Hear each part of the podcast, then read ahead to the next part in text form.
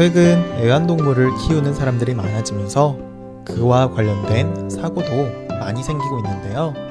오늘은 최근에 목줄을 하지 않아서 생긴 사고에 대한 이야기를 해보려고 합니다. 먼저 어떤 내용인지 듣고 와볼게요. 한 인기 아이돌의 반려견이 공공장소에서 사람을 물어 사망하게 되는 사고가 발생했다. 이 같은 사고는 매년 증가하고 있는데 공공장소에서 안전조치를 하지 않아 생기는 사고이다. 목줄이나 입마개 같은 안전조치를 하지 않는 견주들은 자신의 개는 사람을 물지 않기 때문에 괜찮다고 주장한다. 하지만 이러한 아니한 생각을 하는 견주들 때문에 애꿎은 사람들만 피해를 보고 있다. 공공장소에서 반려견을 산책시킬 때 목줄을 하지 않아 사고가 많이 생기고 있다. 라는 내용의 글이었습니다. 최근에 공원을 돌아다니다 보면 반려견을 산책시키는 사람들을 많이 볼 수가 있어요. 그런데 일부 반려견들은 목줄이나 입마개를 하지 않는 경우가 있어요. 이런 반려견들의 주인인 견주들은 자신의 반려견은 사람을 무는 개가 아니기 때문에 괜찮다고 말해요. 덩치도 작고 사람을 잘 따르는 착한 개이기 때문에 괜찮다라는 거죠. 다른 사람들이 기르는 무서운 개들과는 다르다는 거예요. 그래서 이들은 반려견들을 산책시킬 때 하루 종일 좁은 집안에 지내면서 스트레스를 받았을 자신들의 반려견을 위해서 공원이나 공공장소 같은 밖을 돌아다닐 때 자유롭게 뛰어놀게 해주고 있는데요. 이런 견주들이 목줄이나 입마개를 안 하는 이유도 개들이 답답하고 힘들어 할 테니까 개들을 위해서 우리 개들을 생각해서 그러는 것이라고 이야기하고 있어요. 하지만 일부 이러한 견주들 때문에 사건 사고가 끊이지 않고 있어요. 목줄과 입마개를 하지 않아 사람을 물어서 다치게 하는 경우가 많이 생기면서 심지어 심한 경우에는 개에게 물려 사람이 죽는 경우도 생기기도 했어요. 그리고 이번에 벌어진 일도 목줄과 입마개가 없는 개가 사람을 물어서 생기게 된 일이었어요. 이 사건은 다른 사건들보다 굉장히 더 큰 이슈가 되었는데요. 그 이유는 개에 물려 죽은 사람이 한국에서 굉장히 유명한 한식집을 운영하는 사람이었기 때문이었어요. 그리고 더 크게 논란이 된 이유가 어떤 개가 물었는지 처음에는 몰랐어요.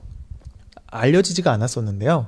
이게 어떤 개가 물었는지, 그리고 그 개의 주인은 누구인지 나중에 이걸 찾아보니까 개의 주인이 바로 슈퍼주니어의 멤버 최시원, 최시원 씨라는 것이 밝혀지게 됐어요. 최시원 씨가 기르는 반려견이 사람을 물어서 사람이 죽게 되었다라는 것이 알려지자 사람들은 굉장히 깜짝 놀랐어요. 피해를 입은 가족들은 연예인인 최시원 씨에게 부담을 주고 싶지 않다며 용서를 해주었고 최시원 씨도 죄송하다면서 사과문을 작성했지만 사람들은 사람을 물고 결국 죽게 만든 그런 개를 계속 돌아다니게 놔두면 안 된다면서 이거를 엄하게 죄를 물어야 된다며 화를 냈어요. 그리고 이 논란이 더욱 커진 이유가 평소에 이 개가 사람들을 잘 물었음에도 불구하고 최시현 씨는 개를 산책시키거나 공공장소로 데리고 다닐 때 목줄과 입마개를 잘 하지 않고 돌아다녔다라는 사실이 밝혀졌기 때문이었어요. 한국에서는 이렇게 다니면 벌금을 내야 되는데요. 그 액수가 굉장히 작기 때문에 견주들은 벌금을 내더라도 계속 목줄과 입마개를 풀고 다니기 일쑤였어요. 이 때문에 사람들은 반려견을 기르는 견주가 안이하게 생각하지 못하도록 기존의 법을 더욱 강력하게 고쳐야 된다고 주장하기도 했어요. 영국의 경우에는 공공장소에서 목줄이나 입마개를 안 하면 벌금이 굉장히 비싸고 문제가 발생하게 되면 개의 주인인 견주는 감옥에 가기까지 하거든요. 영국의 경우까지는 아니더라도 처벌을 강력하게 할 수 있도록 해서 피해를 입는 사람들이 줄어들 수 있도록 해야 한다라고 주장하고 있는 거예요. 현재 한국에서는 매년 1000명이 넘는 사람들이 개에 물리거나 다치는 등 피해를 입고 있는데요. 이 수치는 계속 많아지고 있다고 해요. 네. 오늘은 반려견을 산책시킬 때 목줄이나 입마개 등의 안전조치를 하지 않아서 사람들이 피해를 입고 있다라는 내용을 가지고 와봤습니다. 다시 한번 본문 들어보고 마무리하도록 할게요.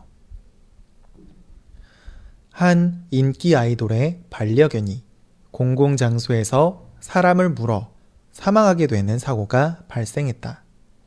이 같은 사고는 매년 증가하고 있는데 공공장소에서 안전조치를 하지 않아 생기는 사고이다. 목줄이나 입마개 같은 안전 조치를 하지 않는 견주들은 자신의 개는 사람을 물지 않기 때문에 괜찮다고 주장한다. 하지만 이러한 아니한 생각을 하는 견주들 때문에 애꿎은 사람들만 피해를 보고 있다. 네. 반려견. 반려견이라는 말은 사랑스럽고 가족 같은 개다 라는 의미예요. 하지만 나에게는 가족일지라도 다른 사람들을 경계하는 게 개의 본능이기 때문에 나에게 친하고 착하게 군다고 하더라도 다른 사람들에게 착하게 군다고 생각하는 것은 굉장히 이기적인 생각일 것 같아요. 개의 입장에서는 목줄을 하거나 입마개를 하는 것이 굉장히 답답하고 동물을 학대하는 것처럼 보는 사람들도 있지만 자신들의 그러한 생각 때문에 아무 상관없는 사람이 다치거나 죽는 것은 일어나면 안 된다고 생각해요. 이번에 최시원 씨가 나오는 드라마도 잘 보고 있는데 이런 일이 생겨서 개인적으로는 안타깝다라는 생각도 드는데요. 이번 일을 계기로 목줄을 안 했던 그런 견주들의 생각이 많이 바뀌었으면 좋겠습니다. 오늘은 여기까지 하도록 할게요. 저는 또 다음 시간에 다시 찾아뵙도록 하겠습니다.